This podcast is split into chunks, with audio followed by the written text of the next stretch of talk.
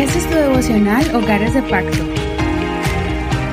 Bendiciones en el nombre de Jesús. Hoy vamos a seguir con nuestro devocional y el tema de hoy es mensaje para la generación actual y la futura. Recuerda que puedes escuchar este devocional en cualquier plataforma de audio como Google Podcast, Apple Podcast, Spotify y muchas más. Así que comencemos con la lectura del día de hoy y después seguimos con la reflexión de la palabra del Señor. Deuteronomio 29, verso 10 al 19, versión Reina Valera actualizada 2015. Todos ustedes están hoy delante del Señor su Dios, los jefes de sus tribus, sus ancianos, sus oficiales, todos los hombres de Israel, sus niños, sus mujeres y los forasteros que están en medio del campamento de ustedes, desde el que corta tu leña hasta el que saca tus aguas. Estás por entrar en el pacto del Señor tu Dios y en el compromiso solemne que el Señor tu Dios hace hoy contigo, a fin de confirmarte hoy como pueblo suyo y para que Él sea tu Dios, como te ha prometido y como lo juró a tus padres Abraham, Isaac y Jacob. No solo con ustedes hago yo este pacto y este compromiso solemne, ciertamente es con el que está aquí con nosotros hoy, delante del Señor nuestro Dios, y también con aquel que no está aquí con nosotros hoy pues ustedes saben cómo habitábamos en la tierra de Egipto y cómo hemos pasado en medio de las naciones por las cuales han pasado. Ustedes han visto sus abominaciones y sus ídolos de madera y de piedra, de plata y de oro que tienen entre ellos.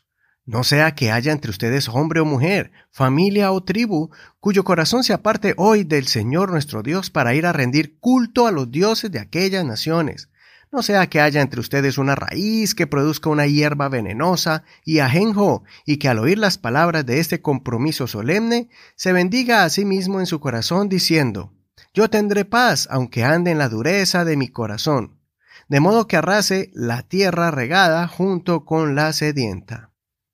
Hasta aquí la lectura de hoy. No olvides leer todo el capítulo completo. Este es un mensaje que Moisés resaltó con mucha importancia es un llamado a que el pueblo se prepare para recibir la bendición de la tierra prometida, pero debe poner en sus mentes y en sus corazones que todo esto proviene de Dios y no de sus propias fuerzas ni méritos. Ellos debían recordar de cómo sus antepasados salieron de Egipto, que nunca les faltó nada. Moisés resaltó el grandioso milagro de que ni sus ropas ni sus calzados se desgastaron. Dios ha sido su proveedor protector y redentor.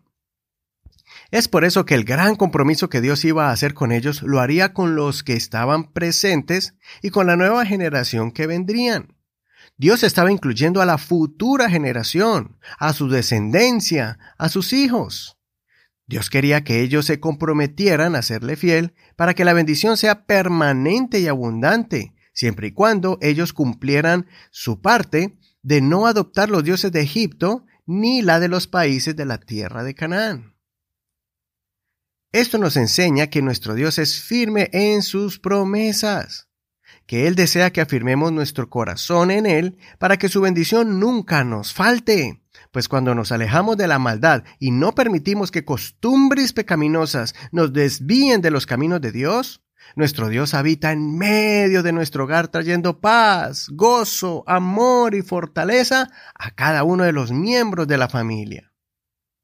Además, lo que tú siembres, tus hijos lo cosecharán. Tu fidelidad a Dios hará que tus hijos disfruten de todo lo que Dios te haya permitido disfrutar. Por eso Dios previene de que no permitamos que crezca alguna clase de mala intención por practicar cosas pecaminosas.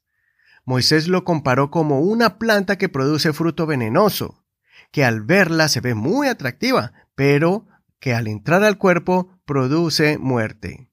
Guárdate de estas malas intenciones.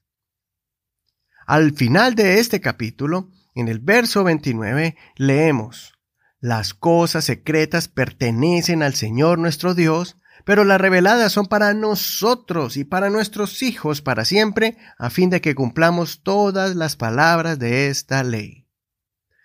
¡Qué declaración tan grande! Somos privilegios de haber recibido esta revelación, la revelación de que Jesucristo es Dios. Tal vez tengamos muchas preguntas y habrán cosas que todavía son un misterio para la humanidad, pero lo que ya ha sido revelado solamente lo podrán entender sus hijos. Existen muchas cosas que son un misterio, pero lo que sí estamos seguros es que Dios se hizo hombre para salvarnos, que Él es el único camino a la salvación y que Él nos ha adoptado como hijos para formar parte de la gran familia de Dios y de su reino celestial. Cuidemos este llamamiento de Dios. No perdamos este privilegio de ser sus hijos y de tener al Señor en nuestras vidas. Y evitemos que el Espíritu Santo se contriste y se aleje de nosotros. Por último, sigamos el consejo del apóstol Pedro en 1 de Pedro capítulo 5, verso 10. Y cuando hayan padecido por un poco de tiempo, el Dios de toda gracia, quien los ha llamado a su eterna gloria en Cristo Jesús, él mismo los restaurará, los afirmará, los fortalecerá y los establecerá. Soy tu amigo y hermano Eduardo Rodríguez. Que Señor Jesús escuche tu oración y te ayude a establecer este mensaje, el mensaje de Dios a tu generación. Que el Señor te bendiga en este hermoso día. Gracias por escuchar este devocional. Te agradecemos todo el apoyo y compromiso a este ministerio para que siga avanzando a otros hogares Gracias por tus oraciones y no olvides que puedes dejarnos alguna reseña, algún comentario en nuestra página de Facebook como Hogares de Pacto Devocional. Hogares de Pacto Devocional. Ahí encontrarás las notas en español, en inglés y también el enlace, el link que te enviará directo a este devocional. Bueno, pronto mañana seguiremos con el siguiente devocional. Hasta mañana, bendiciones.